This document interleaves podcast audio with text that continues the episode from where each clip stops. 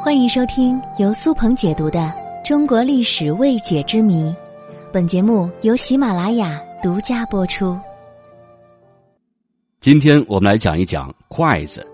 筷子是指持放在手指中夹取食物或者其他东西的细长条棍儿。普通筷子的长度大约是二十二到二十四厘米左右，可由竹、木、骨、瓷、象牙、金属、塑料等材料做成，形状一头方一头圆。用筷子的时间现在无法准确确定，但是至少已经有三千年的历史了。筷子在先秦时被称为夹，汉代时称为箸，正式的叫筷子是从明朝开始的。明朝的吴中，也就是苏州府、松江府、常州府一带，江南水乡的船家忌讳“箸”这个音，因为那意味着渔船遇到了风浪，所以反其道而用之，将箸换作快，寄托了人们对行船畅快无阻的美好愿望。民间关于筷子的传说也不少。一说是姜子牙受到神鸟启发而发明的丝竹筷，另一种说法是妲己为了讨纣王欢心而发明的用玉簪做的筷子，还有一个说法是大禹治水时为了节约时间以树枝捞取熟食而发明的筷子。当然，这些都是传说。我觉得最靠谱的是大禹的那个。相传大禹在治水时，三过家门而不入，都是在野外进餐。由于时间紧迫，等饭菜刚烧好就要吃，然后着急赶路。但是滚烫的沸水无法下手，就折断树枝来夹饭食之。这就是筷子最初的雏形。虽说这是一个传说，但是因为熟食烫手，筷子应运而生，这似乎符合人类的生活发展规律。其实我们祖先发明筷子，确实是与食物有关。中华民族很早就开始了农耕的生活方式，主要的作物是适应性很强的谷子。这种粮食有两大特点：一是颗粒小，二是粗糙的外皮不易被去除。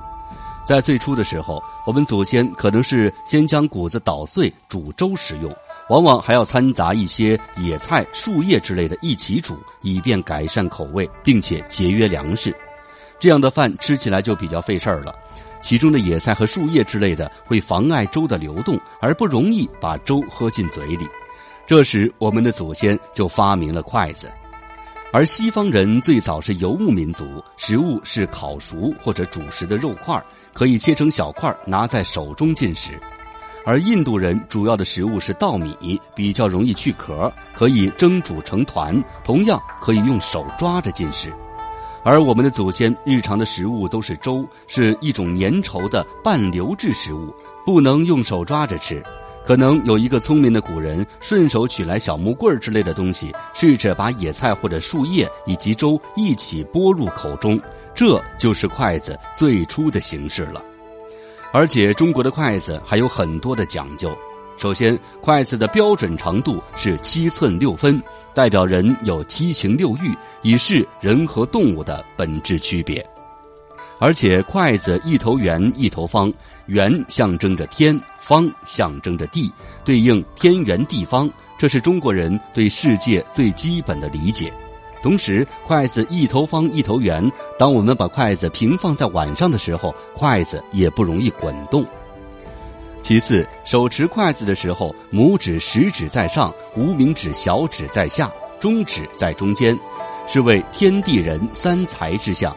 这是中国人对人和世界的关系理解。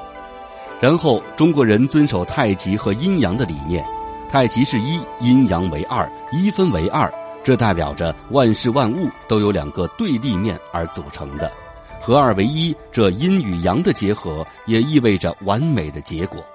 在使用筷子时，一根为主动，另一根为从动。主动为阳，从动为阴，此为两仪之象。所以在餐厅里呼唤服务生拿一双筷子，那肯定是中国人；如果说拿两根筷子，那一定是外国人。另外，筷子还有点穴、按摩和刮痧的作用。古时候，人们行走江湖，身上只要有一双筷子，有什么毛病都能自己搞定。即便忘了带，随手掰两根树枝，折断了，在石头上磨一磨，在水里洗一洗，也能用，非常方便。而且使用筷子时讲究也很多，比如夹菜的时候只能是从上往下夹，叫做骑马夹；从下往上翻着夹，叫抬轿夹，这可是不允许的。小小一双筷子，蕴含了中国的大智慧。